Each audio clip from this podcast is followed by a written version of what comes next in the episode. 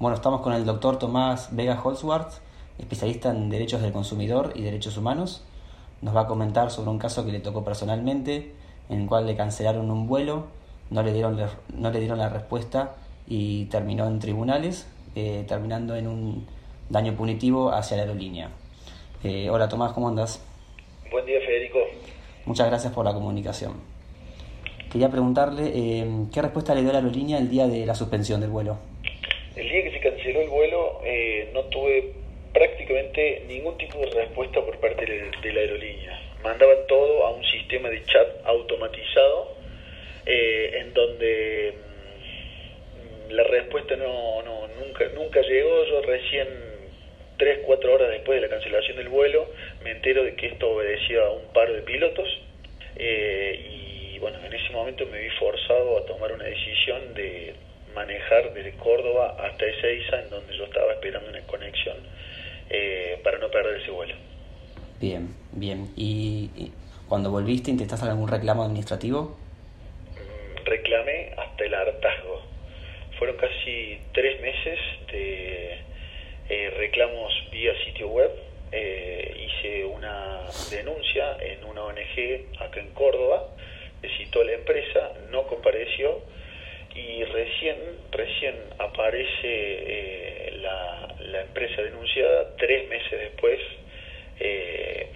me ofrecen devolverme el, el costo de los pasajes, pero se niegan a, reintegrarme eh, los gastos que yo había tenido en referencia a la nafta, a peajes eh, y estadía del auto eh, en Ezeiza. Bien, y como arreglo extrajudicial era, era esto que me estás contando, nada más. Claro, ellos me devuelven la plata del, del pasaje, sin embargo, me ofrecen en relación a los gastos de traslado un voucher compensatorio para la compra de futuros pasajes, a lo cual yo me niego. Eh, y la empresa básicamente eh, asume una postura bastante agresiva, o tómalo, déjalo, nosotros simplemente funcionamos con este esquema. No devolvemos plata, simplemente damos un voucher compensatorio. Sostuve que eh, básicamente era un rent de la empresa porque ahora yo tenía que volver a gastar plata para comprar un pasaje y con ese voucher compensatorio se me iba a hacer un descuento. Eh, ahí yo ya... Eh, ¿Ahí, ¿Ahí decidiste ir a juicio? Ahí terminé absolutamente todo mi... Se, se acabó la paciencia y la voluntad conciliatoria y entendí que esto tenía que ser eh, analizado por un tribunal para que respeten los derechos del consumidor. Sí, ¿y cuánto, cuánto tiempo había pasado entre que empezaste los reclamos y la decisión? Casi tres meses. Ah, bastante. Sí. ¿Y cuando tuviste el resultado del fallo, te sorprendiste? Y totalmente, porque mm, primero demandar a una aerolínea en la justicia ordinaria, eh, saliendo de lo que es el fuero federal, eh, aplicando el derecho del consumidor eh, y que se excluya eh, la las normas del contrato de transporte aéreo y el código aeronáutico, eh, me pareció una grata sorpresa y fundamentalmente el daño punitivo que después impuso el tribunal. ¿Y el daño punitivo lo considera acorde a, los hechos? Y sí. El monto. Por, supuesto, gratamente, gratamente sorprendido. Eh, yo entiendo que acá cuando el tribunal aplica el daño punitivo no está haciendo más que validar que acá eh, rige el, la ley de defensa del consumidor. Esto fue una discusión, te diría que puramente teórica que hubo en el expediente, porque la empresa demandada invocó una excepción de incompetencia y ellos eh, básicamente cimentaron toda su estructura defensiva en que acá rigen las normas de contrato de transporte aéreo y no eh, la ley de defensa del consumidor. El tribunal no solamente rechazó esa excepción de incompetencia, sino que aplicó el daño punitivo. Claro. ¿Y en cuanto a daño emergente y daño moral? el daño emergente básicamente fue el reintegro de 4.200 pesos. Esos son los gastos de nafta y, y, y de Seiza, ¿o no? A eso, efectivamente. Y daño moral, el tribunal eh, lo elevó. Yo solicité en conjunto casi 60 mil pesos y el tribunal eh, lo elevó a 80 mil pesos, haciendo una pequeña aclaración de que eh, el daño moral es siempre una interpretación subjetiva que hace el magistrado.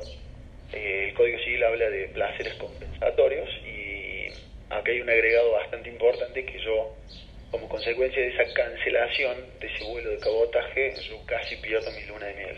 Claro. Eh, entiendo que el tribunal acá eh, obró conforme a derecho. ¿Y considera que este es un, un caso puntual o que el Poder Judicial está reconociendo cada vez más los derechos del, del consumidor?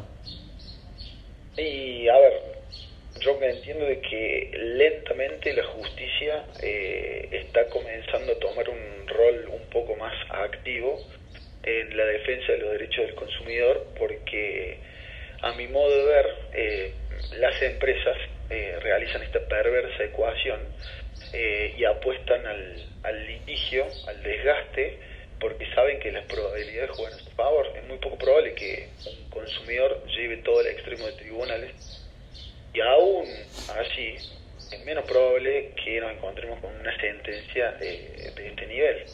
Entonces, eh, haciendo esa, esa perversa ecuación, yo entiendo de que siempre eh, para las empresas va a ser más redituable terminar en tribunales que rectificar toda una conducta violatoria a los derechos del consumidor. Sí, bueno, y el, el, el consumidor que no es abogado, menos todavía. Lamentablemente, eh, sí, es verdad eso. Eh, yo en mi caso esto lo planteé como un experimento jurídico, primero por una cuestión de principios. Eh, soy abogado, me dedico a cuestiones del derecho del consumidor y veo a diario la cantidad de atropellos que se dan por parte de las empresas. y y acá simplemente yo eh, esto lo transité como un experimento jurídico, eh, confiando en que la justicia eh, iba, iba, iba a tomar carta en el asunto y efectivamente así sucedió. Y en cuanto a los, a los convenios internacionales, ¿sabe qué, qué papel juegan en, en la situación esta? Algo se hablaba de los topes indemnizatorios. Esto, esto es fundamental porque históricamente las aerolíneas, eh, cuando fueron demandadas en relación a este tipo de situaciones, eh, se aplicaban las normas del derecho eh, aeronáutico, del Código Aeronáutico, perdón, de la Ley de Contrato de Transporte Aéreo y, todo se remitía a la justicia federal. Lo interesante de este fallo es que nosotros acá logramos demostrar que no fuimos pasajeros, pasajeros quien se sube el avión, pasajero es quien embarca, quien hace el check-in. Yo acá ni siquiera pasé el primer anillo de seguridad del aeropuerto. Yo soy consumidor. Yo contraté con la empresa y me cancelaron un vuelo. Y a partir de esa cancelación se me generó un daño. Yo logré hacer toda la argumentación en relación a este punto de manera tal que la justicia ordinaria se arrogue eh, jurisdicción y dicte sentencia en función de la Ley de Defensa del Consumidor y el Código Civil y no las normas eh, del Código Aeronáutico y los convenios internacionales. ¿Y la, la, empresa quería ir por ese lado, por el lado de que eras un pasajero? Es una, es una defensa que plantean en absolutamente todos los litigios. Eh, sí. Ellos apuestan al fuero federal, básicamente. Claro, claro. Bueno, Tomás, eh, te agradezco mucho la comunicación. A tu disposición, Federico. Gracias. Gracias.